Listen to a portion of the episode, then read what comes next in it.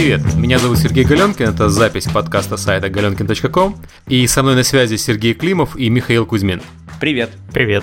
Сегодня у нас э, должен был быть Андрей Кузьмин, не, не родственник Михаила, э, более известный как Кранк, но, к сожалению, у него не получилось э, прийти, поэтому мы будем говорить про всякое неинтересное. Мы поговорим про Game Connection, про GRU, про Humble THQ Bundle, Greenlight и самая неинтересная тема — это секс в играх. Мы можем на самом деле поговорить и про Андрея, про Кранкс, про Вангеров, Периметр, еще про King's Bound, чтобы так предупредить будущих гостей, что даже если вы не приходите, мы все равно будем говорить о вас, хотите вы этого или нет. И причем э, будем говорить, задавать вопросы, э, оставлять место под них, а потом пусть отвечают. Ну, вообще, вы запороли мне шутку отличную про то, что два Сергея против двух Кузьминых. Это вот такой редкий случай, и жаль, что не пришел. Да, в индустрии надо быть или Сергеем, или Кузьминым, да. Давайте быстренько вспомним, э, может быть, каждый из нас назовет три самых интересных вещи, которые мы знаем об Андрее Кузьмине. Ну, в качестве раскачки к тому подкасту, когда он все-таки придет. Я с себя начну, я скажу так. Я помню, что он выиграл нереальные 100 тысяч с лишним долларов э, призового фонда от компании Enix, по-моему, за какую-то супер игру, которую он придумал много-много лет назад. Я помню, что Вангер мне нереально вставили Вангеры, когда я в них играл. Я помню, что э, у игры Периметр была такая палитра, что я себя не мог заставить вообще просто даже запустить ее. Я смотрел на скриншоты и как-то вот прям что-то как-то там не то было. Вот. Вы что скажете? А мне было все наоборот. У меня вангеры прошли мимо, а э, только в периметр так очень много играл. Но в то время у меня как раз был период, когда я играл в основном в стратегии, и оно очень хорошо наложилось. Я, кстати, в периметр зависал очень сильно. Мне периметр очень понравился. А про Кранка, кстати, я знаю, что он помидоры не ест. Да. А, да, да, да, да, там, там теории про какие-то засланные фрукты из, из э, индейцев, из Южной Америки, которые должны всех европейцев отравить, что-то такое там было. Ладно, давайте, наверное, ближе к теме. Андрей, Андрей, приходи, пожалуйста. Да, а то мы такого рассказываем. Давайте про Game Connection, который был в Париже, из которого я только-только вернулся, а Сергей Климов там до сих пор и остался. В Париже чуть-чуть дешевле, чем в Москве жить, поэтому я пока экономлю и не возвращаюсь.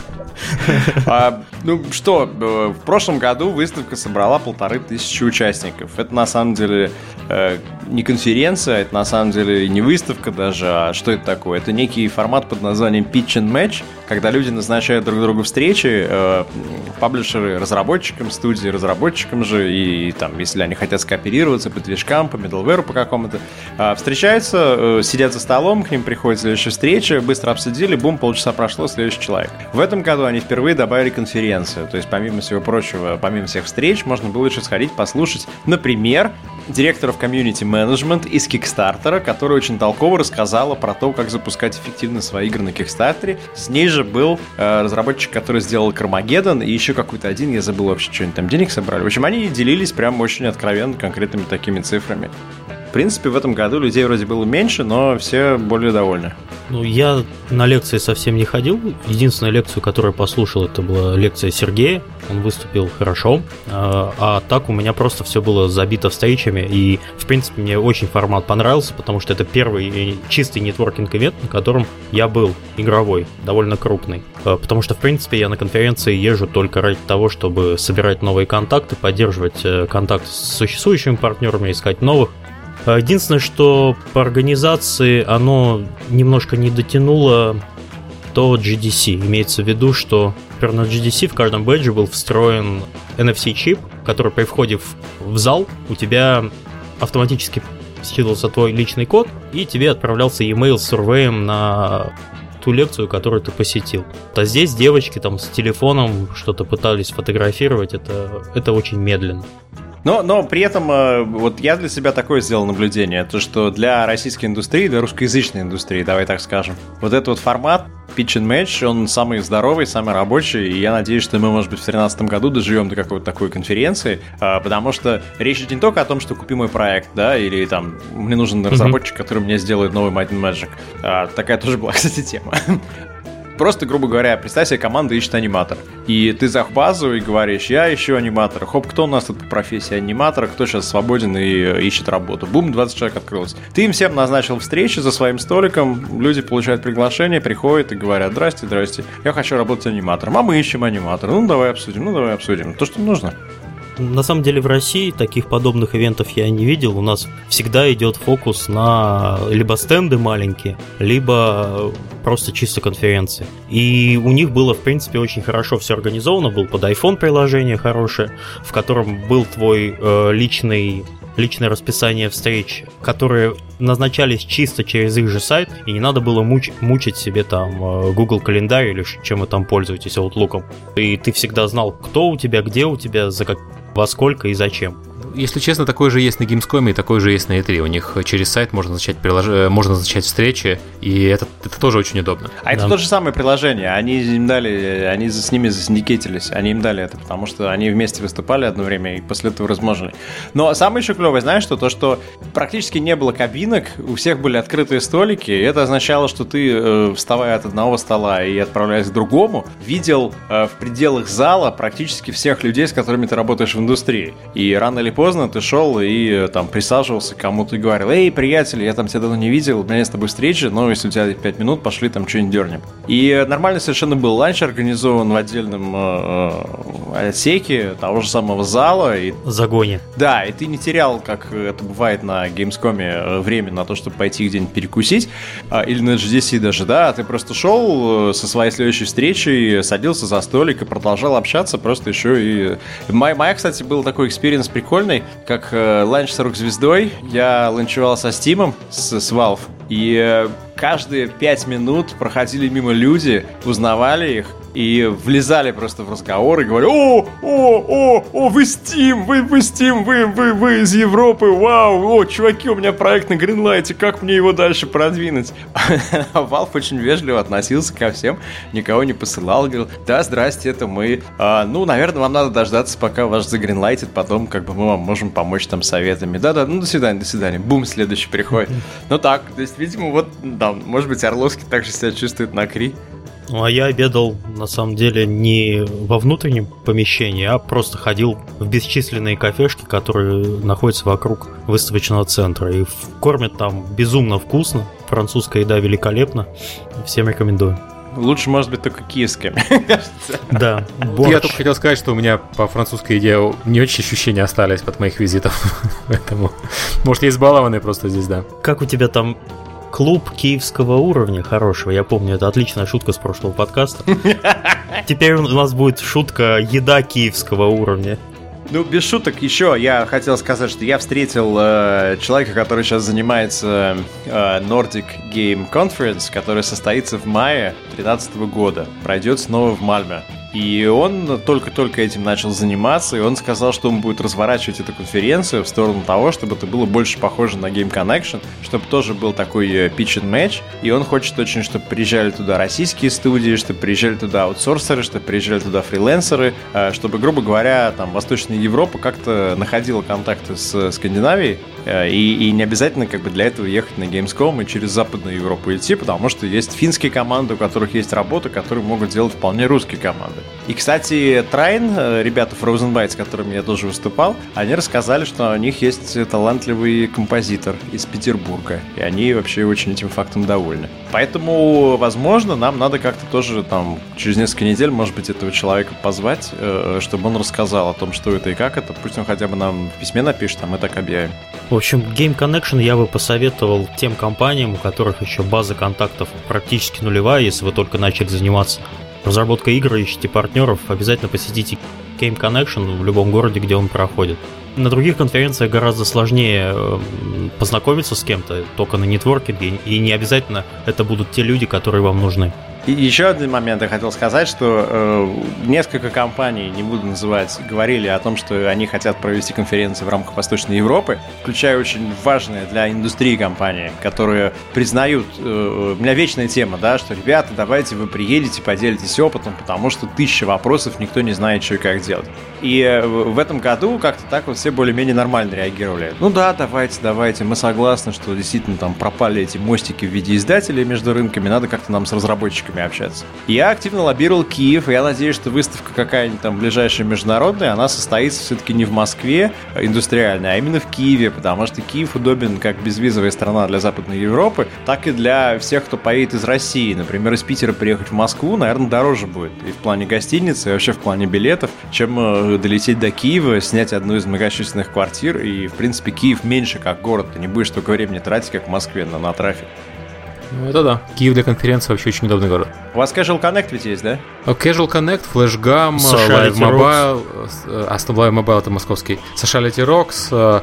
Да, у нас много конференций на самом деле проходит, и не только игровых. Это стандартное место встречи для Киев вообще, в принципе, стандартное место встречи для людей из Европы и России, потому что никому визы не нужны. Ну и не очень дорого по сравнению с Москвой, по крайней мере. Ну, где-то раза в полтора дешевле, да. Окей, супер. Значит, может быть, мы в Киеве тогда как-то и увидимся все на, в одном, в один из дней 2013 года на ивенте. Да, юбилейный подкаст, который надо записать вообще вживую, видя друг друга. Слушай, на следующая тема это АГРУ и э, уход команды э, из холдинга Рэмблера Фиша. Э, на самом деле про него очень много сказали в подкасте Hotline Gamebox, про него очень много писал редакция АГРУ на сайте, правда уже удалили, и на своем новом сайте ag20.ru.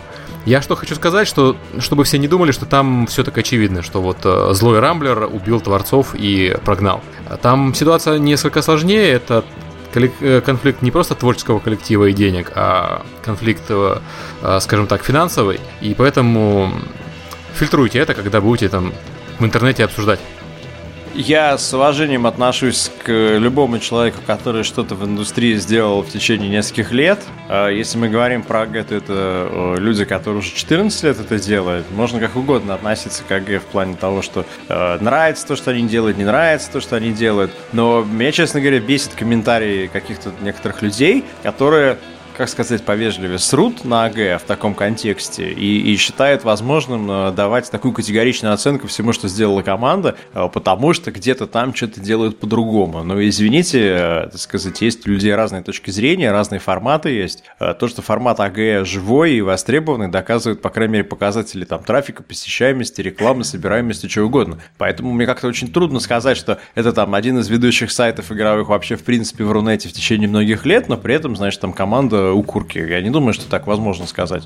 То же самое касается другой стороны этого конфликта. И, и Канобу, и Рамблер рост показывали последние несколько лет очень высокий. Э, можно по-разному относиться к текущей версии Канобу, но опять-таки, да, можно сказать, что Канобу меняется, изменяется, эволюционирует, и неизвестно, чем это в конце концов закончится. И получается так, что просто люди талантливые там и там э, по какому-то вопросу не согласились, и все это вылилось в такой вот конфликт. Как в любом конфликте бывает, очень трудно найти, кто прав, кто виноват. Наверное, у каждого своя правда, и просто нужно, э, мне кажется, там, обеим пожелать сторонам удачи. И что еще? Какой смысл кости это перетирать? Ну, но какая разница? Люди, люди расстаются, люди ругаются, люди там через год, может быть, будут снова вместе работать над другим проектом. Почему мы не исключаем такого варианта, что команда АГ ушла, сделала новый проект, и через год они показывают такой качественный контент, что к ним приходит Рамблер и говорит, ребята, мы хотим купить купить 40% вашей компании, вот вам миллион долларов, Снова. у вас будет полная, да, да, да, у вас будет Я знаю такие ситуации, ты тоже знаешь наверняка в индустрии. Да, конечно. Ну, люди уходят из студии,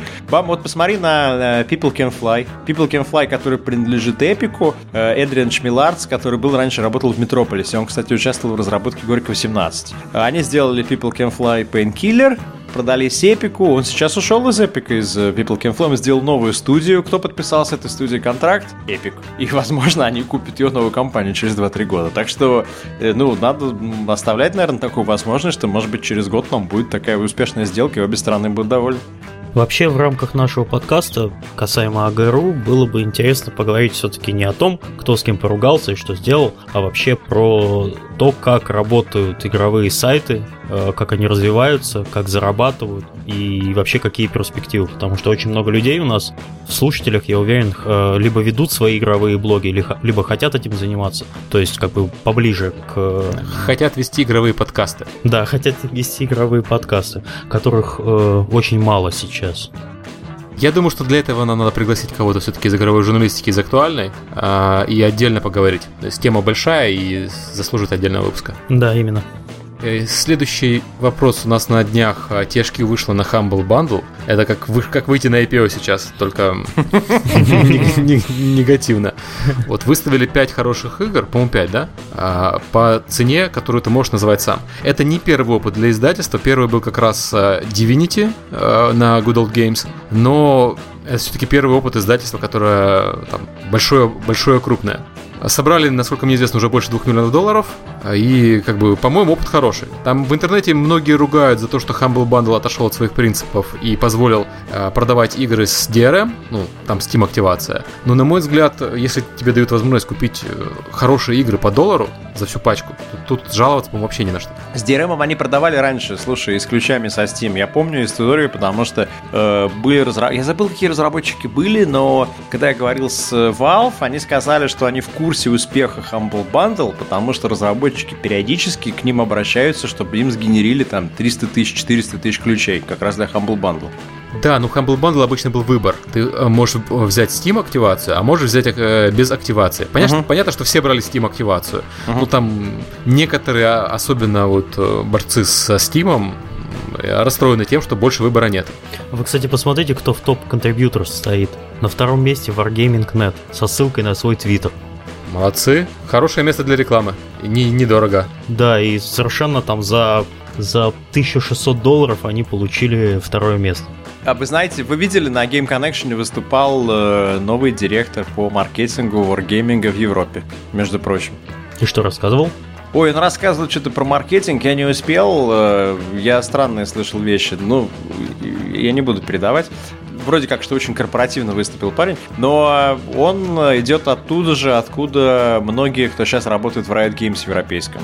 Э, кто вспомнит название, тут молодец. Была компания-оператор, которая занималась... А, я, я понял, французская, да-да-да, была да, такая. Да-да-да-да-да-да-да. Вот оттуда же парень, вроде как. А я, кстати, по поводу Wargaming, им сейчас э, то, что у кого-то есть работа на Wargaming в портфолио, очень сильно гордятся. Я встречал несколько людей, у которых было примерно так, что мы озвучивали трейлер какого-то патча для рекламный трейлер какого-то патча для китайского рынка. То есть, ну, там до смешного доходит совершенно. Ну, а с другой стороны, вот сейчас один знакомый, о чем я написал, э, говорил, что не работайте с Wargaming как фрилансеры, потому что у него э, после многих-многих-многих итераций и эскизов вдруг отказались принимать чистовую работу. И он считает и оценивает как э, низкую квалификацию людей, которые принимают там решения. Пока мы не видели это все, это сложно осуждать, потому что я знаю, что в Невале очень жесткая система приема работы от внештатных сотрудников и от фрилансеров, и я тут не берусь осуждать создать Wargaming.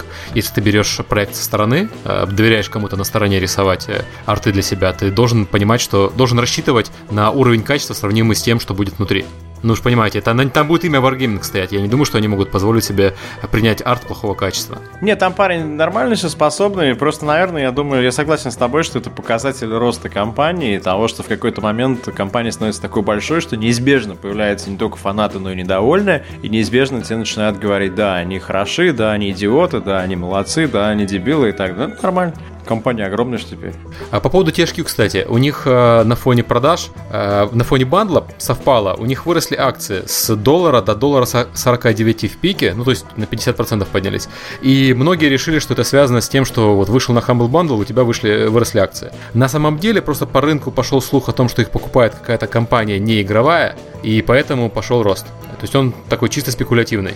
Угу. Но учитывая, как мало стоит компания, в принципе, даже... Вот представь себе, давай представим себе тоже вариант, на самом деле, вполне реалистичный. Представь себе, что компания банкротится. Это запросто может случиться. Когда компания банкротится, возьмут кэш, который лежит на счетах, э, возьмут все долги, которые сейчас есть, одно сопоставят с другим, и остаток, если ему будет, распределять. Если сейчас они поднимают несколько миллионов на Humble, при том, что компания сама стоит, там, не знаю, 20-25 миллионов, то ты считай, они увеличивают свой кэш на 10-20%. То есть для, даже для тех, кто хочет обанкротить THQ, это прекрасная новость, это такая распродажа последнего дня. Ну да.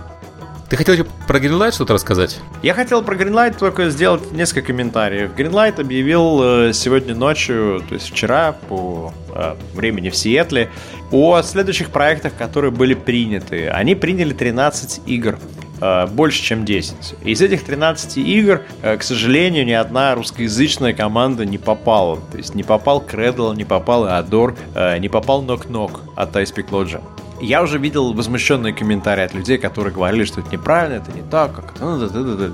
Официальный комментарий был такой, что приняты игры, которые уже вышли, либо они выходят вот-вот, плюс те игры, которые показали максимальный рост за последние несколько недель. А, учитывая, что некоторые проекты висят там по 2-3 по месяца, а, там, наверное, проект, который за 2 недели собрал столько же, сколько другой проект собрал за 2 месяца, он считается более перспективным.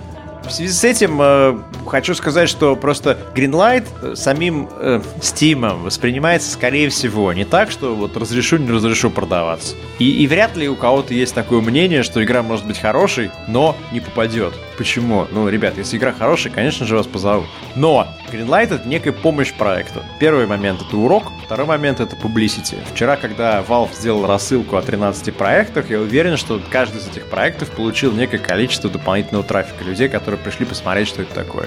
И они будут давать проектам такую publicity тогда, когда этому проекту это максимально нужно. Если игра выходит, например, там как Адор в марте, то какого фига им сейчас в декабре э, это publicity, которую вообще никак не используют. Наверное, Адор поставит на approval, может быть, в январе, чтобы в январе их заапрувили, пресса написала, бум-бум, подхватили, побежали, через два месяца релиз. А другой момент это то, что многие разработчики ленятся, откровенно. Э, я не буду называть фамилии, но я зашел посмотреть тех, кто не попал в этот список из 13 проектов, и там есть проекты, на которых разработчики уже несколько недель не отвечают на комментарии игроков. То есть там игроки пишут, вау, вау, это круто, а будет ли версия на французском? Молчит команда. И я думаю, что это не то поведение, которое Valve хотел увидеть на Гринлайте. Valve сказал, ребята, вот вам э, плавательный бассейн, давайте наворачивайте, тренируйтесь, тренируйтесь, потому что потом начнутся продажи и все, и кранты. У вас не будет уже больше времени, вы либо пан, либо пропал. А, а разработчики такие сидят там, о, чувак, у нас страница на Гринлайте, я не буду. В общем, короче, ленятся они. И, и, и если бы я тоже был площадкой, я бы тоже таких людей э, стимулировал, как раз не утверждая их и показывая им ставя им на вид. Да, у вас там может быть тысяча комментариев, но тысяча комментариев вам не гарантирует 100 тысяч продаж. Давайте-ка вы пошевелитесь немножко. Ты понимаешь там. А, опасность всего этого? Нет. У них э, есть, есть опасность в том, что люди сейчас воспринимают Greenlight как э, демократическую платформу для выдвижения игр в продажу. И если в определенный момент они заметят, что Steam выбирает, ну то есть Steam, условно говоря, плевать на, то, на ваши голоса, он все равно берет э, людей, соображ... проекты сообразует со своими э, идеями. Вот как ты сам По это назвал. степени готовности. Да, да, да. Соответственно, нафига мне голосовать? То есть, если мой голос все равно ничего не решает. Я прихожу э, голосовать за Эодор, голосую за Эодор, мы все мои друзья голосуют за Эодор, нас там 100 тысяч людей проголосовало за Эодор, а выдвигают какой-то другой проект. И этот другой проект может быть даже хороший, но мы-то голосовали за Эодор, и мы же видим, что у Эодора больше голосов. Ну, обидно, да, и, соответственно, что я буду в следующий раз ходить голосовать за другой проект, если все равно Valve самый лучше знает, э, кого ему выставлять. Сам лучше знает, зачем ему мое мнение тогда?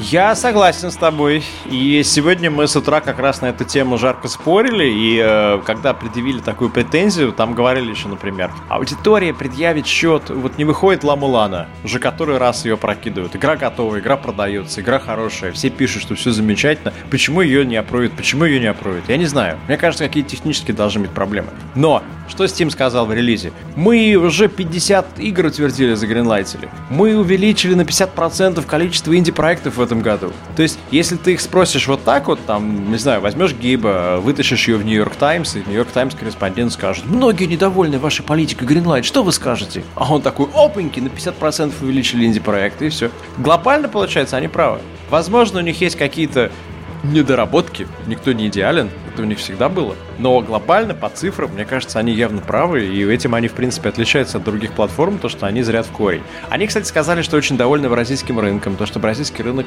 э, после того, как они ввели местную валюту и э, подключили местную платежную систему, он там растет в разы. И что, в принципе, э, очень э, оздоравливающий эффект, когда Steam обращает внимание на какой-то рынок, э, всех призывает с этим рынком лучше работать, и этот рынок прям расцветает и взрывается. Я думаю, что рано или поздно они это сделают с Польшей. Потому что Польша сейчас там не очень Сейчас последний кейс, который я знаю, э, они на Бразилию подписались с двумя тоже локальными платежными системами.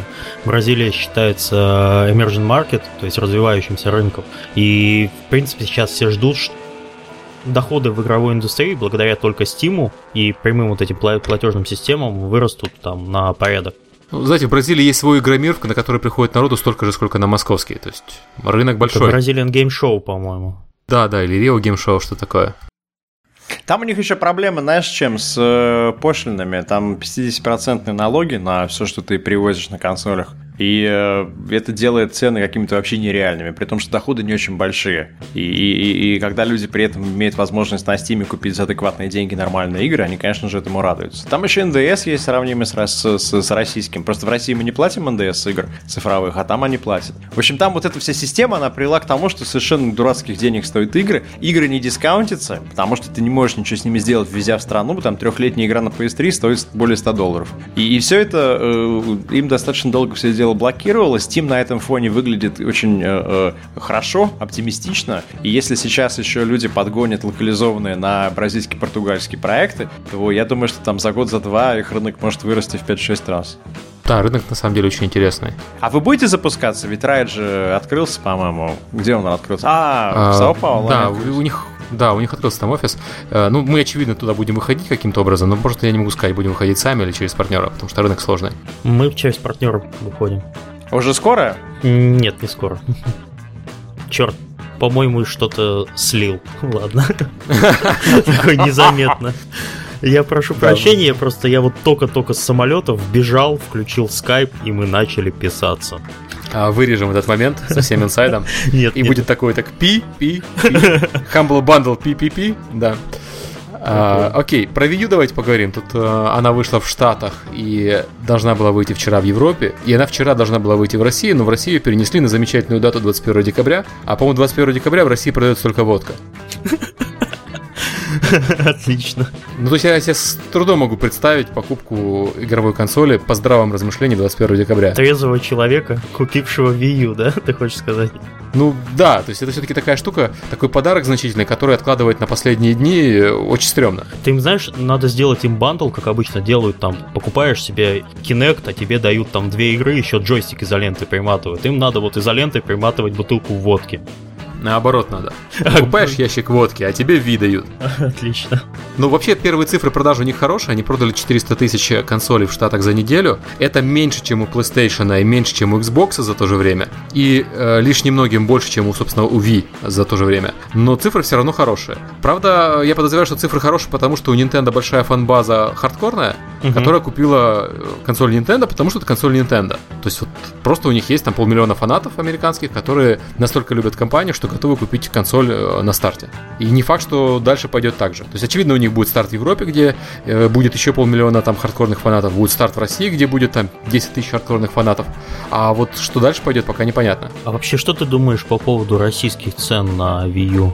Мне кажется, они как-то немножко неадекватные. Ну да, они подняли еще к тому же цену. Э, они обещали раньше Э, немножко ниже цены. Они обещали, что Wii U Premium будет стоить 13 тысяч, сейчас на 15 тысяч стоит. А базовый должен был стоить 12, сейчас он стоит 13. Ну, то есть, на самом деле, не такая большая разница. Угу. Ну, да, консоль получается дороже, чем PlayStation 3 и дороже, чем Xbox. Да, вот, вот это и пугает. И вообще, как тут такой вопрос задает пользователь 1 слэш 2 слэш 3 слэш 3 точка 5 я не знаю, вот такой вот человек. Почему Wii U расходится хорошим тиражом при наличии Карен-гена? Ну, вот первый тираж, очевидно, из связан с тем, что у консоли большое количество фанатов, не самой консоли, а у Nintendo. А вот как дальше пойдет, у меня есть большие сомнения. Да, тем более на основе, на основе слухов того, что у нас э, в следующем году появится все-таки от основных производителей консолей Next Gen уже. PS4, для которого, как, как там Серега говорит, unofficially confirmed, потому что Галенкин. Да, делают в Украине игры для нее, да. Не только в Украине, очевидно, да. В России две команды уже делают, я знаю. Слушайте, а вы не хотите позвать э, российский Nintendo в гости на подкаст? И мы могли а бы... кого там звать? Директора офиса. Э, на следующей неделе я могу к нему приехать в гости, если, конечно, они готовы нас увидеть. А у них же вроде бы директор не из игровой индустрии, они же взяли кого-то из э, торговли. Ну ты прям О, так говоришь, как будто бы если он не из игровой индустрии, то он не на человека похож. У него две руки, две ноги, э, уши, нос, рот. Мы можем с ним поговорить. Ну, можем, но просто боюсь, что будет там про доступ в магазины и про мерчендайзинг разговор. То есть мне на самом деле такие вещи интересно послушать, а вот как слушателям-то. Мне бы было бы интересно посмотреть относительно программы локализованных игр. Вообще они предполагают локализованный каталог, насколько большой, и что они делают для этого, и предлагают ли они, например, там компаниям локализовывать на русский по льготным условиям каким-то. Слушай, а разве не вы локализовывали пиратов? Мы, э, когда еще мы были, когда я еще работал в сноуболе, у меня был сноубол, мы сделали первую в мире локализацию на русский язык для DS. Это были «Пираты Карибского моря». Это было возможно благодаря работе совместной нас и Диснея, потому что Дисней сказал, окей, ладно, мы глобальный партнер Nintendo, мы готовы рискнуть и напечатать 5000 картриджей, там минимальный тираж был, по-моему, 5000, там 5 или 6 тысяч. Вот, заказать 5-6 тысяч картриджей русской версии «Пиратов», э, и даже, может быть, мы там продадим, ну, может быть, там 3, там 4 тысячи, ну и что, зато мы поддержим рынок. В результате продажи были в районе десятки, то есть там было там 8-9 тысяч, потом мне уже перестал, может даже больше, может уже и 12 тысяч там продано. Но дальше тема не нашла никакого развития, и даже Дисней рукой на это дело махнул, потому что, окей, там, сделали усилия, да, дальше должна быть поддержка от платформы, платформа не поддержала. Тогда, там, это был немецкий офис, который работал через новый диск. И, э, по-моему, было еще, может быть, 2-3 локализации, потом все тихо сдохло. Но то, что я видел изнутри, это то, что на самом деле в такой ситуации платформа должна делать роуд-шоу по всем издателям, приезжать и говорить, ребята, русский рынок крайне важен, сейчас нам нужно иметь 20-30 проектов на русском языке. Вот, смотрите, success story, Пираты Карибского моря, более 10 тысяч копий продано, вот столько-то денег заработано. Давайте на следующий год подтвердим 20 русскоязычных проектов. Ничего этого сделано не было, естественно, что ты приходишь в магазин, что у вас есть на русском? Пираты Карибского моря, окей. Ты ее уже купил. Все, выкидывать консоль. Очевидно, что на Wii U пока таких проектов не анонсировано никаких по-русски. А они когда были на Игромире, их спрашивали про русские локализации, они сказали, что пока не планируется. То есть она будет вообще без русских игр? Ну, по на первом времени. Да, печально. Кто из вас согласен и слышал эту тему, что в Китае единственная консоль это DS? -ка? Нет, не слышал. Не, не слышал. И не согласен. По-моему, если у них консоль не на андроиде, она не считается. Да. Вот парень, парень, который приезжал, там выступал тоже со мной э, на Game Connection, Микаэль, он сказал, что когда он был в Китае, первое, что он увидел, то, что у всех DS, все, естественно, качают, никто не покупает софт, у всех есть э, DS, там народ едет в, в подземки и играет, играет, играет, у всех эти картриджи, на которые ты закачиваешь кучу проектов, и он не видел ни у кого там особо массового там PlayStation или Xbox, а, ну Xbox чипованный еще есть, да. Но в основном он с удивлением отметил, что дофига DS. Я читал, что PlayStation 3 у них это такая пафосная консоль для мажоров, потому что только мажор это такой, знаешь, а, показатель того, что ты уже состоявшийся чувак и можешь себе позволить выкидывать деньги на лицензионные игры. То есть это такое позерство, а, а не игровое. У них, э, да, да, да, вот э, я видел в интернете фотки какой-то местной китайской звезды, певца, который покупал на черном рынке PlayStation 3 и так с ней позировал, знаешь, как будто, я не знаю, там он Феррари покупает. И комментарии были за вот человеку денег некуда девать. Нам тут, кстати, пришел вопрос, как раз только что в Твиттер, э, от Александра Диченко. Не считаете ли вы Wii U латентной handheld консолью? Ну, если бы она работала отдельно от телевизора, то да. Но если бы она работала отдельно от телевизора, она бы называлась iPad. Кстати, да. Вейпад. Нам там ничего Твиттер еще не пришло от Сергея Клишота с каким-нибудь комментарием разворачивайте критику. Сыкины дети. Да, окей, нет русских игр, ну, значит, пофиг нам эта консоль. Окей, давайте, наверное, так к главной теме. Секс и игры. Тема большая, думаю, за полчаса справимся. Давай зажигай. На самом деле тема у нас висит давно в подкасте. Мы, наверное, когда составляли список тем, э, запланировали. Так вот, большой вопрос. Э, секс в кино и секс вообще в мейнстримовых медиа, он э, считается чем-то приличным. Посмотрите на топ там продаж книг. У нас на первом месте э, книга «50 оттенков серого», которая такое софткор порно, скажем честно. Это даже не что-то эротическое, какая эротически мелодраматическое, это такое конкретное э, э, порно, просто софткорное.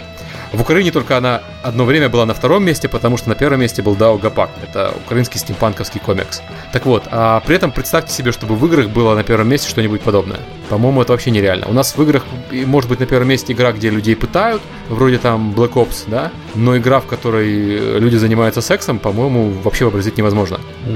Да ладно, а вот Fahrenheit, Mass Effect, А когда они были... На... Окей, Фаренгейт на первых местах никогда не был. А Mass Effect? А Mass Effect был, да. И, кстати, в Mass Effect эта тема, по-моему, показана очень хорошо. То есть это все-таки там не просто ачивка, там... А, особенно если у тебя персонаж с первой части имеет романтический интерес, то дальше там это все между собой переплетено и так далее. То есть тема серьезно развивается. Да, оно не выглядит порнографично, абсолютно. Угу.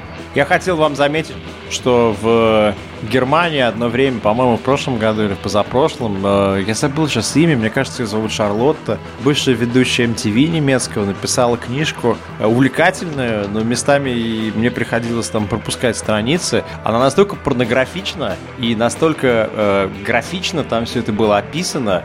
Я не, даже не буду сейчас рассказывать, что там происходит, о чем. Это был бестселлер номер один в течение двух месяцев по всей Германии я своим родителям не могу такую книжку, например, дать. А, ну и некоторым друзьям тоже, потому что, мне кажется, со мной перестанут здороваться. Зато можешь в подкасте рассказать в нашем. А, я, ты знаешь, когда ты это читаешь, описано прекрасно, но когда ты это вырываешь из контекста, это звучит так, как будто бы я описываю... Ладно, не будем. А я что хотел сказать? То, что это Германия, в которой есть своя система рейтингов USK, в которой кровь должна быть зеленая, и не дай бог ты там кому-нибудь, э, кого-нибудь там э, пешехода на улице на машине собьешь. То есть в играх вообще нельзя этого, но в книжках, пожалуйста, общество созрело, считает, что это нормально, что взрослые люди могут об этом говорить. Я сейчас открыл ozon.ru. На втором месте. У них книжка про насилие была, что ли? Это была книжка про молодую женщину, девушку, которая попадает в больницу, и, и, и, и дальше, там, представь себе секс, порнографию, умножь это в кубе, э, добавь туда очень интересные ее собственные мысли, добавь туда, примешай насилие, вот это будет у тебя такой хит от бывшей ведущей МТВ. Я, я не знаю вообще, могут ли ее на русский язык, кстати, перевести. Потому что, мне кажется, таких слов нет приличных в русском языке для того, чем она там занимается. Но э, Озон.ру, второе место, 50 оттенков серого. Третье место в бестселлерах, на 50 оттенков темнее от того же автора. Четвертое место от того же автора, 50 оттенков свободы. А, ну вот, вот тебе секс и книги. Если мы откроем бестселлеры в играх, я думаю, мы там секс будем очень долго искать. Игры про секс, они же были. А помните серию Акелы, Матча Студиос, рандеву с незнакомкой, когда они снимали проституток в Москве? Ты снимали это на видео, выдавали за игру. Но это была такая чистая порнография. Это был Русабит. Русабит? А Матчу что делали? Матчу тоже что такое делали? Они тоже что-то делали. Я помню, что они ездили в Питере, что-то снимали. Кстати, у нас в Твиттере вот пишет один человек, что он сделал 15 эротических игр. Его зовут Валерий Бохан. Я думаю, что можно с ним э, как-то поговорить, потому что он говорит, что есть о чем рассказать. Валерий бог эротических игр? Извините. Бохан, Бохан. Да. Сейчас я узнаю. По мне послышалось. Окей, как ты думаешь, почему так происходит? То есть вот насилие, ну, очевидно, насилие плохо, да? Потому что от насилия люди умирают. Но от секса-то люди, наоборот, рождаются. Ну, слушай, может, это как-то связано с, интерактив... с интерактивностью и вообще то, что игры по умолчанию рассчитаны на игровую аудиторию. Хотя на самом деле это не так, но игры это как бы прежде всего для детей. И даже если ты делаешь что-то, тебе нужно иметь в виду... Помните же скандал с Селезневым по поводу уровня в Call of Duty. Ну, примерно то, примерно то же самое. Да, но там все-таки речь была про насилие. Ну, там была речь про насилие. Очевидно, что он был неправ, потому что он сам виноват, что его внук играл в эту игру. Но я про то, что вот у него возмущение вызвало то, что воз... вызовет возмущение там у многих людей. Это сцена насилия с убийством мирных людей. А когда мы говорим про секс в игре, то мне сложно представить, что сам секс по, секс по себе может вызвать э, возмущение. Ну, подумай, если перенести эту ситуацию из игры в реальную жизнь, и у тебя в реальной жизни э, расстрел мирных людей, и в реальной жизни секс, ну, что вызывает больше возмущения? Ну, очевидно, насилие. Ну да. Соответственно, почему изображение плохих, плохих вещей э, вроде насилия воспринимается обществом лучше, чем воспроизведение хороших людей, вещей вроде секса? Ну, я тебе могу несколько при, при, привести аргументов. В Озоне, в компьютерных играх, в бестселлерах секса не обнаружено. Я сейчас читаю книжку человека, который долго воевал во Вьетнаме. И он после этого долго боролся с э, посттравматическим стрессом, занимался вопросами того, как людей ломает война и как людей ломает опыт. Я уверен, что то же самое совершенно с э, советским Афганистаном или с российской Чечней. И он э, очень многим вещам спокойно относится, он там нормально поддерживает введение войск в Афганистан и в Ирак, просто чуть-чуть по-другому считает это нужно делать. Но он возмущается э, тем, как Голливуд и как вообще современная культура обожествляет насилие, показывает slow motion насилие. Увеличивает ее на экране, присутствие, эффект присутствия насилия в нашей жизни настолько сильно увеличивает, что когда человек уже видит взрывающуюся мину в реальной жизни, его это не так сильно стремает. И раньше представить себе, что кто-нибудь кого-нибудь там кидает нож, этот нож летит, летит, летит, потом он втыкается ему там в шею, брызжет кровь, кровь попадает в камеру, он падает, хрипит горлом. Раньше этого не было. А кино стало очень реалистичным по, по вопросу насилия. И он считает, что это не очень хорошо. Он считает, что это людей делает ближе к насилию, это, наверное, плохо. Вот. Но, но это очень редкий голос. Все остальные, на самом деле, на это внимание не обращают. Ну, убили, убили, ну, подумаешь, там, взорвали, взорвали. Это же круто, красиво, там, о, взрывы, взрывы. Вот. А как только это дело в играх происходит, вдруг внезапно народ делает шаг назад, просыпается в них какое-то там опасение, что ты стреляешь в игре, значит, ты теперь будешь в реальной жизни стрелять. Я не знаю, чем... Мне трудно это объяснить, кроме того, что возмущается в основном старое поколение, которое в игры не играет, игр не понимает, и для них это какая-то новая форма э, искусства, которая вообще всему их укладу жизни угрожает. Да, ну смотри, например, если мы говорим про комиксы, комиксы же тоже воспринимаются как э, что-то для детей. Но комиксы про секс есть и вполне нормально продаются. Ну все же помнят единственная, наверное, игра, которая добралась до масс-маркета, которая про секс. Это про Ларри Лафера. Да. Из э, Leisure Suit Larry и, кстати, она была достаточно со вкусом сделана. Да, то есть вот про такое в играх получается можно. А там... Но там секса не было. Ну, как сказать... Э... Там были очень, было очень много шуток про него, но секса у них ни в одной игре, по-моему, все-таки в итоге не да, было. Да, так как он неудачник, там это все у него лузер, и ему никто не давал. Я всем рекомендую почитать статью на Еврогеймере, которая описывает историю мода Hot Coffee для GTA.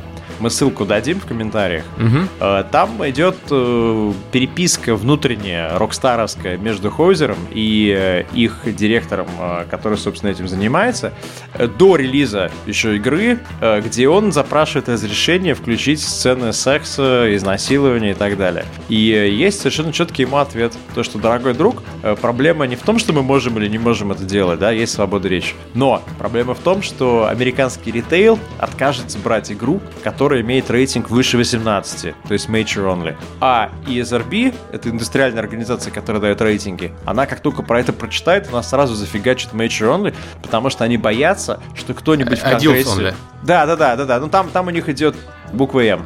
То есть, грубо говоря... Нет, буква AO. М это насилие, AO это секс. Может быть, может быть ее, может быть там была речь о том, что вместо 18 плюс будет М, надо статью поднять, посмотреть. Смысл в том, что они говорят, смотри, как это работает. Ритейл отказывается брать игры, э, которые требуют взрослых, да? А почему? Потому что к ним ходит публика самая разная, и публика, которая к ним ходит, возмущается, что их дети теоретически могут до такой игры дотянуться. Дальше, ритейл возмущается. Почему? Потому что такой рейтинг вам шлепнет ESRB. Почему ESRB шлепнет рейтинг? Потому что как только вы выпустите игру, в которой можно кого-то изнасиловать, а какой-нибудь сенатор из Колорадо увидит это дело, и такой вой поднимется, что всей индустрии не поздоровится. И поэтому э, рейтинговая организация вам предупредительным выстрелом не пустит просто вашу игру туда, и все. И они предлагали там вариант такой, выпустить две версии игры.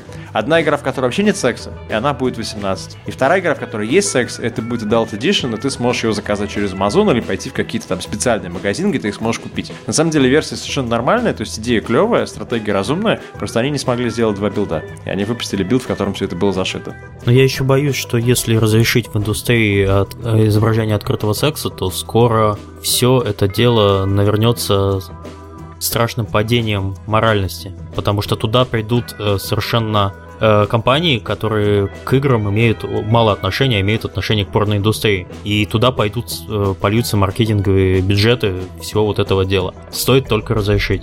Слушай, а в чем проблема? Вот в Японии на самом деле есть э, большая индустрия э, компаний, которые делают порноигры. То есть я не могу сказать, что она сравнима по размерам с нормальной индустрией. Но как порно это всегда все-таки ниша, а не основная индустрия. Да. Но они там продаются, они там производятся, они в 3D, они там более-менее качественные. И в чем проблема-то? Их покупают люди, которым нужно порно. Почему это плохо? Кто помнит э, такую игру Лула 3D?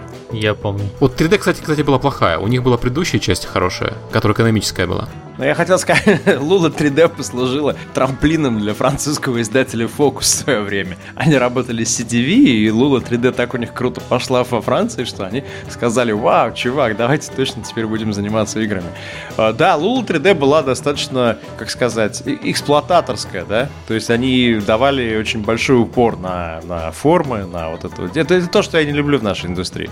Но, учитывая то, что порноиндустрия — это огромный многомиллионный бизнес, учитывая то, что порно стало уже мейнстримом, и народ смотрит это дело э, где хочешь, ну, а почему этого не должно быть в играх-то? Почему это есть в интернете, почему есть издания, почему есть платные сайты, которые этим специализируются и занимаются, но этого нельзя давать в играх? Давайте просто поставим нормальную верификацию возраста, а дальше любая тема должна быть доступна, если это не незаконная какая-то тема. Я просто хочу сказать, что в кино мейнстримовом, а, в принципе, секса никто не боится. А, ты сам приводил пример с а, необратимостью Моники Белучи, и э, они, они премии очень много отобрали, потому что у них была поднята эта тема. При этом, когда в Том Рейдере пытаются изобразить сцену изнасилования главной героини, возникает скандал на пустом месте, и совершенно непонятно почему. То есть для развития персонажа сюжетно это очень хорошая сцена. Ее в итоге из игры убрали. Хотя я играл в ту версию, где она еще была я вообще не представляю что случится с индустрией, если ты объявишь об игре, в начале которой э, главную героиню насилуют э, э, жестоким образом в подземном переходе. Мне кажется, тебя запалят вообще везде. Тебя, может быть, даже Valve не возьмет. Ну смотри, ну в Tomb Raider там сцена в Tomb Raider сцена, как раз определяющая персонажа, и в определенный момент а, ловит этот сумасшедший русский, пытается изнасиловать, потому что она напоминает ему ее сестру, его сестру. И она его убивает. Это ее первое убийство, когда она первый раз убивает человека. Это переломный момент вообще у Лары Крофт э, как она превращается из там студентки в искательницу приключений. И момент очень мощный. В итоге они этот момент из игры выкидывают. Это же плохо, это от этого страдает сюжет и мотивация персонажа. Персонаж становится картоном. Вместо девушки, которую жизнь там был травматический опыт, из нее сделали, ну, по сути, убрав этот элемент, получается девушку, у которой не было травматического опыта. Она просто сама по себе с ума сошла и бегает по подземельям. При этом мы живем в мире, в котором на новостных страницах российских идут рассказы про изнасилование подозреваемых в отделении милиции в Казани. Есть это нормально. Это ничего, это ничего страшного. Ходи, читай, пожалуйста, нет проблем. Там бунт заключенных в Копейске тоже, которые говорят, что их там бьют, насилуют, выбивают им зубы. Это, это нормально. А вот э, секс в играх не, нельзя, вы что? Я не знаю, я думаю, что просто ну, достаточно ханжеская такая реакция общества. И я не, не знаю, что с этим можно сделать. Может быть, должно пройти 20 лет. Ну а как ты думаешь, нужно ли вообще в играх это? Я бы с удовольствием принял э, работу в проекте, который взрослый. Не в плане того, что это порно, а в плане того, что... В качестве фотографа. Э, я имею в виду по, по, проекты, которые затрагивают какие-то важные вопросы, которые ставят там моральный выбор, который задевает за определенные струны в душе. Э, представь себе, например, группу Солярису. Я надеюсь, когда-нибудь там однажды все-таки принять участие в каком-то формате в этой игре. Э, представь себе группу Солярису Лема или по Солярису Тарковского. Вряд ли это будет, там, знаешь, соберите на Hidden Object Game, да, он заходит к себе в каюту, Object, я должен найти свой дневник.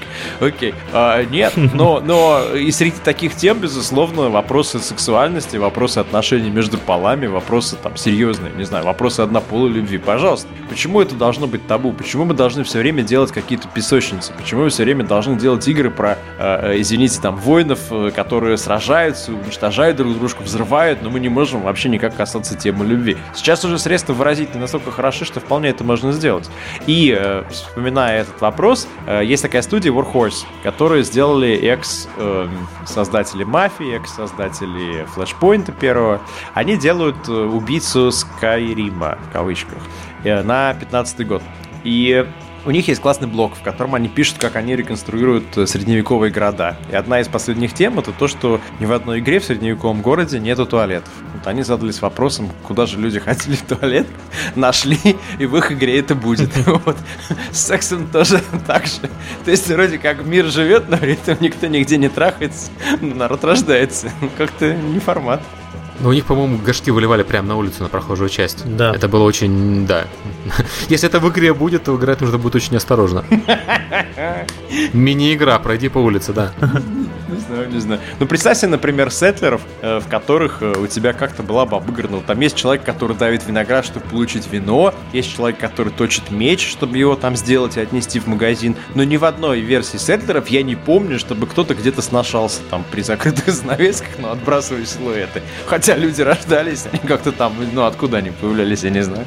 Не, ну слушай, если секс просто ради секса, то э, я лично не вижу особого смысла. Но если ты сам сказал, поднимать тему любви, не поднимая тему секса, в игре очень сложно. Сразу Sims вспомнился вообще со своим Юху.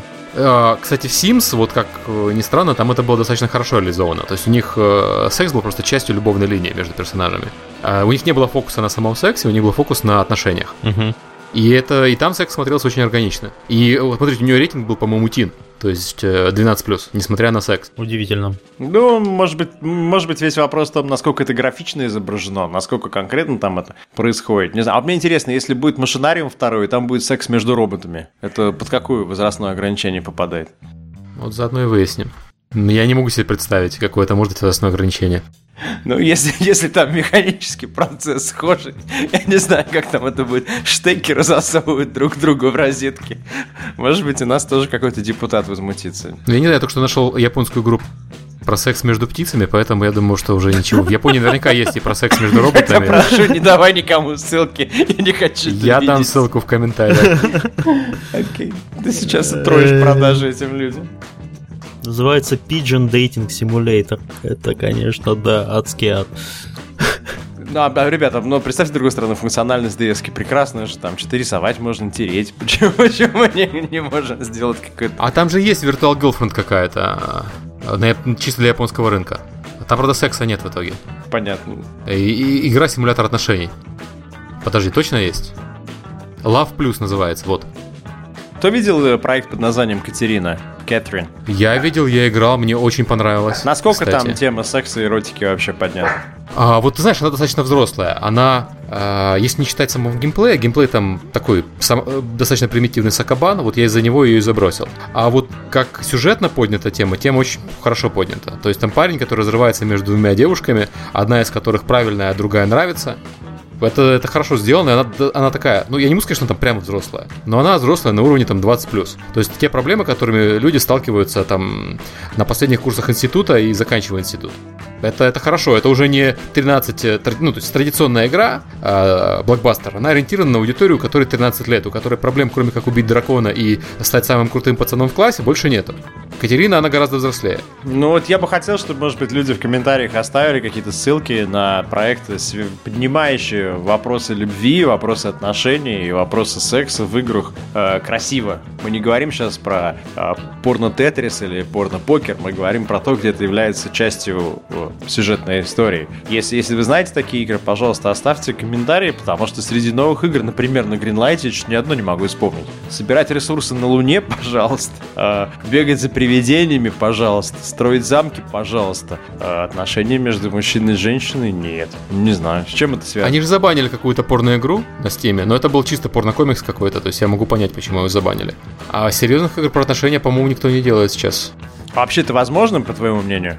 А, мне кажется, да, почему бы нет. Ну, то есть, если мы можем симу... мы не можем симулировать там более-менее достоверно человека, но с некоторой степенью приближения можем. Опять-таки, в Катерине э, у тебя нет симуляции этих девушек, это просто часть сюжета. А написать сюжет про отношения э, вполне реально. Сколько, сколько книг написано, почему нельзя написать такой же сюжет в игре? Миша, а на мобильных есть какие-то в этом плане примеры? Да, да бесконечные, начиная от секса.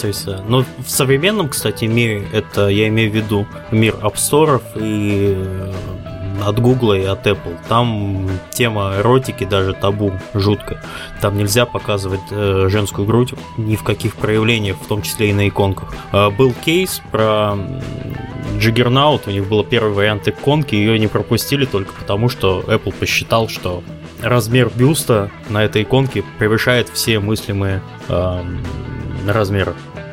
Раньше-раньше было без проблем. Эротические игры это было в каждом каталоге мобильных контентщиков, и они продавались как э, жуткие пирожки. Даже была отдельные компании, которые просто фигачили жуткий эротический порно-трэш за копейки, но продажи были там э, очень и очень хорошие. Ну, это сравнимо, наверное, с тем самым рандеву с незнакомкой. То есть, когда игры там толком нету, а есть э, последовательность красивых картинок. Ну да. Типичный снай это был сексерс, это когда у тебя падают э, фигурки по тетрису, и там открывается девушка. Либо вообще любой какой-нибудь арканоид, открывается девушка. То есть брали классический геймплей э, со старых времен и переносили его на эту эротическую тему. И продажи увеличивались там во много-много раз. Ну, в принципе, я помню, что по себе я помню, что первые несколько таких игр про подобных э, играть в них было достаточно прикольно. Но более интересно, конечно, проекты типа Гендербендера, где у тебя, например, там главный герой меняет пол по ходу дела. То есть какие-то такие вопросы задавать и двигаться в, в, в эту сторону. Ведьмак в этом плане достаточно простой ведь получился. То есть, да, там собираете карты, я помню и эпатаж такой, как часть пиар-компании, но это было не больше, чем э, поверхностным каким-то заходом на эту территорию. Не знаю, увидим мы когда-нибудь это или нет. Вообще, вот я сейчас, мы с вами говорили про ритейл, да? Американский ритейл консервативен, Walmart не возьмет игру с рейтингом М, э, а из RB шмякнет рейтинг М, если там будет секс. А странно, что книжные розницы так не реагируют. Ну все, ритейла нету. Да, ритейла нету, теперь это все там в платформах. Ну, а книжные-то розницы не против. Теперь у нас Гейб Ньюэлл э, консервативный. Знаешь, книжная розница консерва... не консервативная, наверное, потому что книжная розница взрослее гораздо, чем обычная розница. Еще потому, что книжная розница большая часть аудитории это женщины. Женщины же читают книги больше, чем мужчины. Да. И поэтому, если у тебя большая часть аудитории женщины, их, наверное, секс не оскорбляет. Может быть, трудно, мне, мне трудно сказать. Мне кажется, что вот на, так на нашу индустрию наложил отпечаток этот дурацкий ритейл. Не в плане того, что ритейл дурацкий, да, ритейл создал эту индустрию. Но а, в плане того, что когда у тебя сети становятся крупнейшими игроками на рынке, сети начинают упрощать э, менеджмент и принимают единое правило для торговли от Сан-Франциско, гей-столицы Америки, до Алабамы, где люди там ездят с дробовиками на пикапах, то это, конечно же, нам сильно проблем добавляет. Я помню историю, которую рассказал Стардок. Они делали взяли э, Demigod э, Криса Тейлора и подали на сертификацию в ESRB. Не помню сейчас рейтинг, ну какой-то нормальный рейтинг получили. Выпустили игру, э, отметили, что там Nudity нету, там сцен секса нету, и им приходит письмо от э, дамы одной в ESRB, что она пошла в магазин и увидела коробку.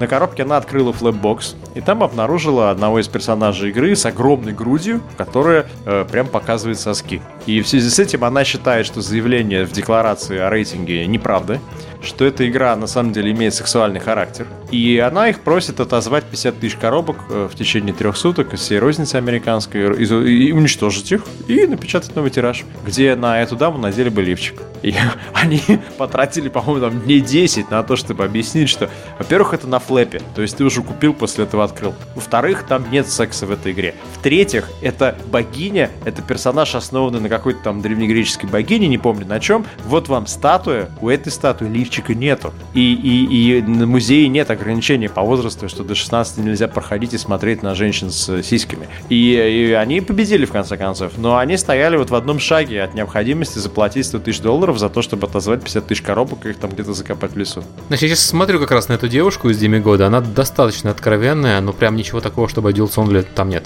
Ну, они это восприняли очень жестко. Видишь, то есть это все такие перегибы, и как только возникает тема секса, понятно, что поэтому крупные компании, особенно компании, которые на бирже, они будут пытаться всячески этого дела избежать.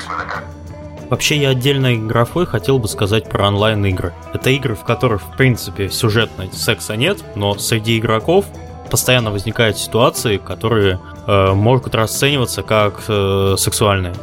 Это раздевание, танцы приватные и все, и там творится все что угодно. Так что ну, это же даже в World of Warcraft такое есть. Да. То есть люди там просто чатом общаются. Им э, даже не надо, чтобы твоя игра это поддерживала. Да. Они просто между собой в привате договорятся. То есть народ сам находит себе лазейки, выходы и устраивает себе ну, слушай, сколько свадьб было по World of Warcraft, у нас в Prime World были свадьбы, и в других онлайновых играх были свадьбы. То есть это нормально, если в игру играют люди разных полов, они вполне вероятно могут пожениться. И разве это плохо? Ты имеешь в виду виртуальные свадьбы или... Не, настоящие, настоящие. Ну, ты знаешь, и далеко ходить не надо. У меня мы тоже с женой со своей гильдии, когда тогда играли в Warcraft, тоже отмечали свадьбу. И тоже было очень весело и интересно в то время. Ну, то есть я знаю несколько пар, которые поженились в World of Warcraft, а, опять-таки про Prime World у нас геймдизайнер женился на девушке, которую он встретил в игре. И, э, то есть это нормальная ситуация, я не понимаю, почему мы этого боимся.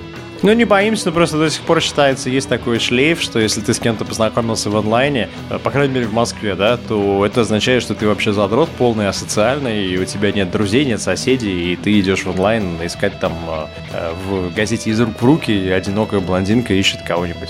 А в Москве надо знакомиться в пробке, я так понимаю, да? Я не знаю, а ты едешь в Нью-Йорк, и в Нью-Йорке, если ты не через онлайн познакомился, ты как раз дебил, потому что ты мог в онлайне найти кого-нибудь, кто тебе гораздо лучше подойдет, а ты вместо этого ходишь по автобусам остановке.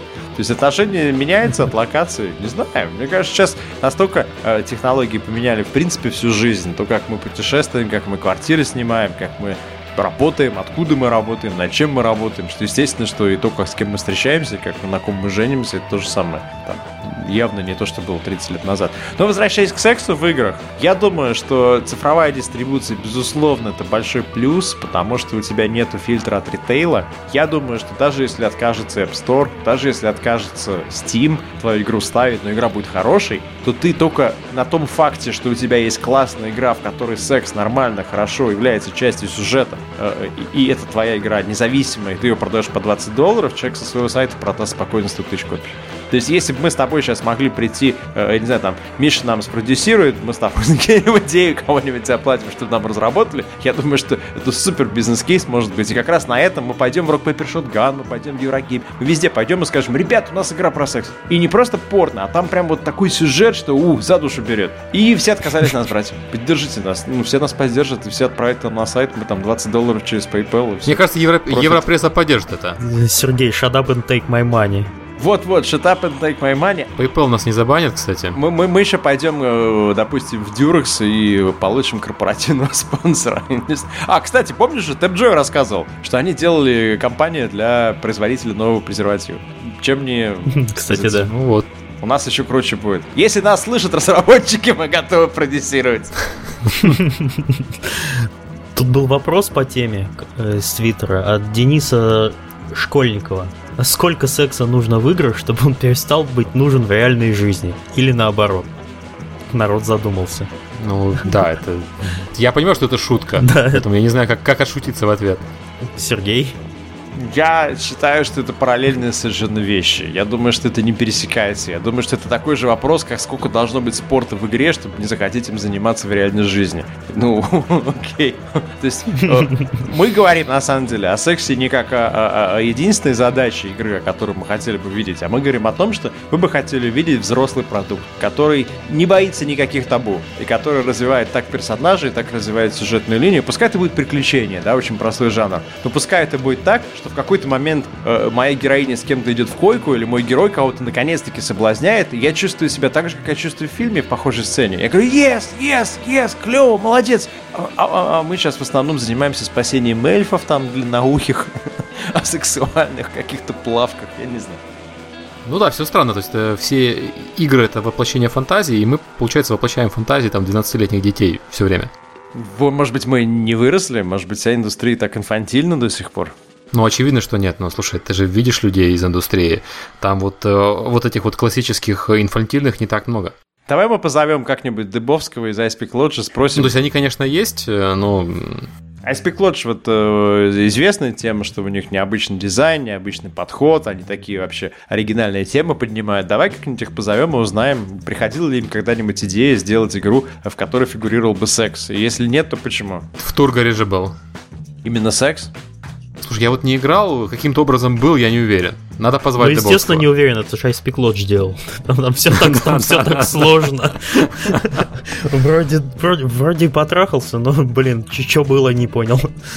Э, так, Может, все, к вопросам, пере... давай, да, давай. к вопросам переползем к основным. Да, давай. Да, ну, ладно, перед тем, как к вопросам переползти, давайте какое-нибудь резюме, о чем мы тут наговорили. Делайте игры про секс, публика хочет. Да, публика хочет, но пока есть в текущем цифровом мире э, проблемы с дистрибуцией. Э, надо их как-то решать. Совместными усилиями это будет громко сказано, но э, каким-то образом, не знаю, решать надо. Я думаю, что если кто-то сделает хорошую игру э, с взрослыми темами, где секс будет не самоцелью, а просто частью происходящего, и на этом теме, на этом на вопросе натолкнется на запрет дистрибуции от основных платформ, то на своем примере я могу сказать, что я про это бы рассказал всем. Мне вот интересно был бы такой пример, что вам запретили, а он вышел, напрямую продал и успешен, и делает дальше, и плевать он хотел на платформу. Я думаю, вся пресса так среагирует, и если такой вот, ну не знаю, когда это случится, просто через год, через два, через три, на какой платформе. Первый вопрос э, задает Артур. Долго ли еще индустрия будет расти от «я ее дернул за косичку» до «я выхожу за тебя»? Что он имел в виду? Я думаю, что он имел в виду как раз то, что мы сейчас удовлетворяем потребности аудитории 12-летних, а когда мы дойдем до 16 и до 20-летних, то есть первое, э, там, 12-летние это действительно дернуть за косичку, 16-летние это полапать, а 20-летние это уже все-таки жениться. А, ну, 30-летние, окей, там, ну, кто когда взрослеет. Градация обсуждаем. да. Вот я не знаю. Ответ, наверное, долго. Очень Наверное, долго. очень долго, да. Вот тут у нас опять про АГ спрашивают, э, Ванадиум. Как вы думаете, после всей ситуации с массовым уходом авторов, не станет ли публика воспринимать сайт АГ.ру как шутку? Вполне может быть, но он вообще уже и сейчас шутка, да, то есть э, известные шутки про намада и грабить караваны, и, э, слушайте, я над ними прикалывался, я же делал генератор э, рецензии Агару. Сейчас, сейчас еще смешнее. Сейчас э, э, у них кто-то постит новости, какой-то бот. Э, старый текст стерли, то есть такое ощущение, что заходишь на зомби-сайт. Да, некоторое время такое ощущение, я думаю, будет сохраняться. Ну, слушай, дай им время оправиться от ухода команды, а там уже... Ну да, само собой. Трафик у них есть, я не думаю, что он сильно пропадет. Потому что, в принципе, АГ это самая, наверное, большая база по играм у нас э, в России, как ни крути. Так, следующий вопрос задает Хагис. Какая игра в этом году заслужит звание Игра года? Кого какие варианты? Ой.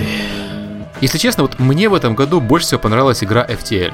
Маленькая инди-игра, сделана двумя парнями из Китая, про корабль, путешествующий в космосе. Но я подозреваю, что пресса в этом году выберет Far Cry, скорее всего.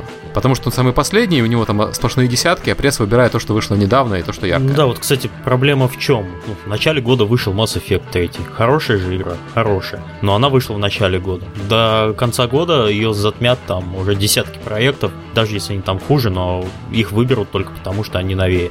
Я бы, например, про... я бы, конечно, проголосовал за Mass Effect 3, потому что когда я до выхода его э, серию обходил стороной, и как только он вышел, я купил все три части и на одном присесте прошел абсолютно все игры и нахожусь под большим впечатлением именно от, от этой игры. Сергей, у тебя что? Сегодня как раз читал э, интервью с Кончаловским, где он рассказывал э, про Тарковского и про то, что Тарковский снимал кино, как э, скульптор строит собор, э, чтобы человек, посмотрев, мог после этого отвалиться и часа там полтора сидеть и думать об увиденном, и чтобы это его наталкивало на какие-то мысли, на изменения. Я таких игр не видел вообще в этом году. А, я поэтому чисто коммерчески скажу Torchlight 2. Второй Torchlight вышел когда надо, не поддался панике перед третьим Диабло, вышел по 20 долларов, хотя они могли бы выйти по 30, им бы дали эти 30, и, скорее всего, заработок там в течение первых 6 месяцев был бы больше. Потому что Руник э, имели смелость э, сдвинуть релиз, переделывая первые уровни, когда они закончили игру и выяснили, что в конце их все устраивает. А вот в начале-то они давно сделали первые части, им нужно все вернуться. Э, про то, насколько они с командой в 32 человека справились с немецким релизом, с русским релизом и вообще там прекрасно отработали. И сейчас отдыхают, готовятся к новому проекту, и это, я сейчас что-нибудь лишнего сболтну. Но они прям вот, прям вот молодцы. То есть каждый, они дали каждому ориентир. То, что ребята вы можете тоже собрать много миллионов долларов, э, сделав небольшой командой проект, который будет стоить не очень дорого, не 60 долларов Скайрима, и не бойтесь отодвигать игру, чтобы сделать ее лучше. Это все окупится сторицей. Я за это бы их признал. Следующий вопрос задает Андрей Викторов. Очень интересна тема дебютного проекта для инди-студий. PC и Mac за 10 долларов на Steam, либо дебют на мобилках. Я так понимаю, у человека какие-то творческие метания, и он э, хочет э, а, основать свою инди-студию и спрашивает, что сейчас лучше выбрать. Это PC Mac за 10 или дебютировать на мобилках. Я лично мог бы, конечно, посоветовать делать что-то на мобильных, потому что рынок растет, и там э, есть, можно и занять свою нишу. А ты что, Сергей, думаешь? Я понимаю, что, я понимаю, что это ответ на вопрос, не унесло ли их ураганом. Не унесло. Да-да. Дэд Дженкинс спрашивал. Я бы говорил, что для инди-команд цен, ценовой предел это до 20 долларов. Это то, что реально сделаете, то, что не займет очень много времени, и то, что делает вашу игру доступной. Выпустить игру по 40 вы всегда успеете, там по 30, а может быть даже это не нужно будет. Все равно вообще тренд идет на понижение. Я бы советовал э, как можно быстрее одолеть первый промежуток. То есть, если у вас есть какая-то гениальная идея, э, сделайте, может быть, игру за 10 долларов, да, но пускай она быстрее выйдет. Не нужно 2-3 года ждать, когда все платформы поменяются, и ваш опыт окажется уже не релевантным. И если у вас все будет хорошо, то не волнуйтесь, там продолжениями, дополнениями, развитием демо вы свое доберете. Но не надо, пожалуйста, пытаться сделать какой-нибудь сразу фри-то-плейчик, э, набивать себе там шишек или, или э, серверную игру, или что-нибудь там за 40 долларов, или говорить, что вы сделаете как Civ5, только в два раза лучше. Это достаточно опасные такие иллюзии. По поводу фри то я бы инди-команде не советовал вообще за это браться, потому что фри то очень сложно поддерживать. Да, э, когда ты выпускаешь фри то проект, у тебя начинается работа только в момент выпуска вся работа и начинается, потому что ты с утра приходишь, смотришь на статистику, на конверсию, понимаешь, что полный шлак, и тебе надо все переделывать. Вот, и там работы э, мама не горюй. Ну, помимо всего прочего, кстати, кстати, в Greenlight приняли проект, который мы одно время ругали, я, по крайней мере, ругал в одном из наших подкастов, это Black Space. Если помните, Pixel Foundry, команда из Техаса, совершенно непонятно, что они хотели на Кикстартере. На Кикстартере они, по-моему, особо ничего не собрали. Но вот в Greenlight их пустили, они в следующем году собираются выйти. Я не очень понимаю, как они с таким коллективом такую игру осилят. Посмотрим. Но я прав, э, согласен с Серегой, что э, и с Мишей, что реально это э, поддержка, это, это operations, это означает, что у вас должна быть уже команда, которая будет заниматься полный каждый рабочий день этим проектом. В то время как если вы делаете самостоятельно какой-то проект, вы можете уехать на дачу. Следующий вопрос опять задает Ванадиум, Ваня. А сейчас в игровой журналистике стало очень модно запускать подкасты. А вы случайно не собираетесь запускать подкасты? Нет, ни в коем случае мы будем делать летсплей обязательно, потому что это гораздо моднее. Да, именно так. А, вопрос Дениса Завьялова. А, вопрос задает Денис Завьялов. eSport, стоит ли делать на него ставку при разработке и продвижении? Какие перспективы у него? Э, я считаю, что при разработке на него ставку делать не стоит, потому что нельзя делать э, и спорт изначально, а и спортом твоя игра может стать только потом. То есть э, иметь какую-то поддержку для компетитив в игре очень полезно, и мы видим это на примерах других игр. Но я не знаю ни одной игры, которая бы сказала, мы делаем и спорт, и действительно стало спортом. То есть примеров, когда люди делали спорт, очень много. Ни один из этих проектов э, как и спорт не выстрелил. Вместо этого и спортом становились игры, которые изначально делались как игры, чтобы было интересно играть, и только потом выяснялось, что из них еще получается хороший киберспорт. Еще два вопроса пришло. Первый прочитаю от Фристрейнджера. Если в будущем нас ждут случаи мошенничества на Kickstarter е, останется ли доверие у народа? Что скажете? Я думаю, что если мошенничества будет не так сильно много, то, конечно, останется. То есть у нас же есть мошенничество в банках, у нас есть мошенничество в магазинах, но люди все равно ими пользуются. Вопрос о том, насколько много этого мошенничества будет. На App Store тоже, кстати, есть мошенничество, когда какую-то делают непонятную да, утилитку, берут там деньги. Следующий вопрос от того же Фристрейнджера. А, готовы ли мы сегодня проинвестировать в новый проект Зомбика и Намада? Я пас. Я тоже. Не готовы? Нет, не Нет, готов. не готов. Я бы дал, если честно. Если мы говорим про краудфандинг, например, да, представь себе, что они открыли э, проект и сказали, вот план, вот то, что мы хотим сделать, вот то, что мы планируем сделать, нам нужно там какая-то разумная сумма, э, вы можете подписаться на наш э, проект на год вперед, э, я бы дал там 100, 200, 300 долларов, там знакомых, может, подписал бы. Ну, в таком плане, в таком формате запросто. Потому что это не означает, что я поддерживаю идею, которая может, знаешь, сработать и не сработать. Это означает, что все это состоится только если они действительно эти деньги соберут. А если они деньги соберут, то, ну, прекрасно, у них будет бюджет, у них будет ответственность перед теми, кто дал. Ну, я просто ответил нет, потому что игровая журналистика это немного не мое направление, в котором бы я хотел, хотел лично вкладывать деньги. Я так понял, что э, вопрос был в том, что дать очень много денег, а не просто там дать 200-300 долларов. Но как часть, как часть краудфандинга, давай так скажу, ребят, вы бы дали, вы бы заплатили 300 рублей в месяц э, на год вперед за новый проект э, команды АГ. Я, например, команда Г, наверное, нет, но в принципе, да. Я, я бы, в принципе, тогда в таком ключе, да, конечно. Потому что с людей, э, которые занимаются продвижением игровой индустрии, надо стимулировать как можно больше. Золотые слова. На самом деле это вообще относится ко всем, кто что-то делает. И к Scream School, который народ собирает и обучает, и к сайтам, которые и Vino, и Web, и э, там кадровой кухни, которая раньше была, и сейчас к э, Hotline Jambox, и к нам, и так далее. Может быть, мы делаем то, что кому-то не нравится, или кто-то умеет лучше, но любое движение в сторону э, развития русскоязычной индустрии это большой плюс, это то, что сейчас нужно очень. Следующий вопрос, он довольно серьезный. Задает Никита Куканов. Скажите, пожалуйста, есть ли у геймдизайнера какая-то возможность попасть в индустрию, не основывая собственную студию? А, слушайте, ну я хотел сказать, что многие почему-то считают, что геймдизайнер это вот такой главный режиссер, который ходит и говорит, так, сегодня у нас в игре будет игра про летающие караваны. На самом деле геймдизайнеры, они занимаются, например, дизайном уровней. И, соответственно, если геймдизайнер хочет попасть в индустрию с расчетом «я приду и буду вам рассказывать, что делать», конечно, его пошлют. Но если он придет в команду и скажет «я вот э, имею некоторый опыт геймдизайна, я готов начинать у вас дизайнить карты, например, или уровни дизайнить, или вот эту механику, например, какую-то у вас делать», то, конечно, такого геймдизайнера возьмут. То есть я знаю, так люди попадали в Нивал, когда они приходили, говорили «я там делал карты Блицкрига, а давайте я у вас поработаю». Вообще, это ты имел в виду, скорее всего, продюсерскую работу, когда говорить кому что делать. Нет, нет, нет, я, я имел в виду именно дизайнерскую. А, то есть э, геймдизайнер как э, руководитель руководитель проекта, э, по крайней мере, руководитель творческой части проекта, это ответственная должность, и э, на такую должность человека со стороны просто не возьмут с нуля. Просто многие почему-то считают, что геймдизайнеры бывают только одного типа. Это э, геймдизайнер всей игры. В то время как геймдизайнеров на проекте много, и не все делают э, такую стратегическую задачу, многие решают тактические задачи. Да. Дизайн каждой карты, там, расположение там, монстров, квестов, конкретный квест какие-то, тоже все делают геймдизайнеры. И это тоже там большая сложная часть работы. Да, в сложных проектах э, они должны дробиться. Кто-то должен заниматься одним типом механики, например, э, PvE режимом, второй должен заниматься PvP, третий должен заниматься там, не знаю, чем.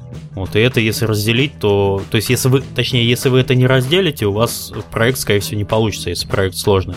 У нас прям в Валде там некоторые люди делают э, боевую механику, некоторые люди занимаются замковой механикой, некоторые люди занимаются э, сингловой механикой. Да. Наверное, это анонс считаете, да. И э, вот таких геймдизайнеров много. И э, таким, такого геймдизайнера могут взять со стороны. Я думаю, что можно справедливо сравнить э, с работой на съемочной площадке, когда у тебя есть э, э, автосценарий, у тебя есть режиссер-постановщик, у тебя есть там арт-директор, оператор, у тебя есть продюсер, у тебя есть человек, который занимается подбором актеров. И каждый человек влияет на судьбу фильма. Безусловно, если у тебя есть человек-легенда, он может все перестроить под себя и сказать, так, ты мне найдешь такого-то типажа, ты мне поставишь такой-то свет, ты мне сделаешь это, сценарий говно, сейчас сам свой напишу. Вот. Но, по большому счету, если мы говорим про коммерческое производства, там телевизионные, например, то даже э, режиссер-постановщик, он достаточно ограничен в том, что он может сделать и как он может на это повлиять. Часто ты получаешь сценарий, ты должен по нему работать. Все, этот сценарий уже приняли, считается, что он нормальный. Ты можешь налево-направо чуть-чуть идти, но ты не можешь э, пришельцев посадить там на третьей минуте этого фильма вместо того, чтобы в средние века отправиться. И, и ну, попробуйте представить, что вы пришли на телевидение и сказали, я хочу быть режиссером-постановщиком. У меня нету никакого опыта работы в кино вообще, но я хочу быть режиссером-постановщиком. Вы бы дали такому человеку э, полномочия? Я думаю, вряд ли. Скорее вы бы сказали, иди поработай на площадке, иди там э, осили одну часть э, там, индустрии, вторую, третью. Когда у тебя будет опыт, ты можешь прийти и сделать там что-то свое и сказать, ребят, я снял дома короткометражку сам в свою домашнюю камеру, и вот посмотрите, как клево получилось. И тебе скажут, окей, давай, дайте к нам. Также дизайнер может прийти в Нивал и сказать, «Э, ребят, я сделал маленькую игру, вот на флеше, посмотрите, и если в ней будет видно, что вы понимаете процесс, вас позовут и дадут вам один кусок работы, другой, третий. По-моему, так только. Ну, обычно вообще происходит наоборот. Сначала появляется геймдизайнер в компании, развивается, развивается, потом уходит и организовывает собственно. Это, это более правдоподобный сценарий. На самом деле геймдизайнеров из э, числа модеров, которые делают, например, карты, и очень многие компании набирают. И не только в там, стратегиях RPG, но и в шутерах тоже. Какие-нибудь примеры ну, так на скидку не вспомнишь, потому что у меня на языке вертится. Э, я знаю, что у нас, у нас набирали таких людей по опыту Блицкрига, я знаю, что кто-то в Epic так попал. Я просто не помню, кто Клив Близинский про это говорил, что у них кто-то из дизайнеров попал как модер. Угу. А, потом сделал Gears of War. Но вот прямо сейчас я не готов это видеть. Я знаю, что Парадокс в свое время рассказывал, что у них очень много людей, которые к ним пришли в конце концов работать. Это были люди, которые были на форумах и занимались э, либо написанием и составлением авторекшн репортов красивых и интересных, либо занимались моддингом существующих проектов. Слушайте, главный геймдизайнер э, цивилизации 4, он же был модером. Он был одним из самых популярных модеров для цивилизации 3, а и стал главным геймдизайнером. Но речь идет о том, что э, модер э, способен сделать что-то интересное, используя ограничения существующего продукта. И мне кажется, для дизайнера это очень важно. Потому что многие приходят и говорят, так, короче, мне нужна эта фича, вот эта фича, вот это, чтобы все работало быстрее, и чтобы можно было там на кораблях плавать. Но поставь человека в ситуацию, вот тебе игра, вот тебе движок, ты ничего не можешь менять в плане фич. Но ты можешь поменять карту, ты можешь поменять сценарий, ты можешь поменять триггеры. И если человек способен в ограничениях работать, из него выйдет хороший дизайнер. Если же он абсолютист, то он и моды не сделает, точно так же, что ему даже коммерческий проект на него провалит. Это то, как у нас провалился Всеслав, абсолютно. То есть я думаю, что если бы нашу команду поставить э, вместо Всеслава, там, дать им какую-то существующую игру и дать возможность на основе существующей игры сделать э, мод, который будет называться Всеславом, мы бы эту задачу завалили, и это было бы хороший лакмусовой бумажкой, потому что мы столько всего нового сделали. У нас там был лучший движок для того времени, диалоговая система, там, с, с разными этими эмуляторами диалогов, черти знаешь чем. Там свиньи просыпались и засыпали, солнце сходило и заходило. Игры как таковой не было, потому что мы все пытались под себя переломать там мир и сделать фичи. У нас был супер фичер loaded, там empty gameplay. И, и, и э, я бы так дизайнеров проверял. Я бы давал им какую-то ограниченную систему и просил на основе этой системы сделать, реализовать какую-то новую идею. Способен работать с ограничениями? Молодец, пойдешь далеко. Не способен? Ну вот, обломил зубы, но никто не пострадал. Ну и последний вопрос, вопрос-шутка. Э, задает Дат Дженкинс. Собак Сергея Климова не унесло ураганом Сэнди? Даже я на него могу ответить, потому что я их видел позавчера, отличные песики. Меня даже не боялись, что странно. Их принесло в Париж, они выступали на Game Connection. Да, сдуло. Корот... По теме, как попасть собаки в индустрию. И кто у нас, сука, полная? У меня две суки, на самом деле. Вот. И, и э, мои суки попали в индустрию, потому что они начали работать на кого-то. Вот они начали на меня работать. Сначала они простые вещи выполняли, приносили мячики. Потом более сложно. Они могли уже мячик найти там и принести тарелочку. И так постепенно, постепенно они вот подключились и на конференциях участвуют. Да, в итоге ты им даже мячик не даешь, они сами где-то находят мячик, приносят, у кого-то отбирают. Вот это уже последняя стадия развития. Как, как хороший геймдизайнер, да? Да, как хороший геймдизайнер дизайнера надо украсть и принести в, в семью. Да, и на этой позитивной ноте, да, мы закругляемся. Всем спасибо, кто слушал. Всем спасибо. Всем спасибо. Извините, что мы так постебались. А, вот, все добро. Пока. Пока.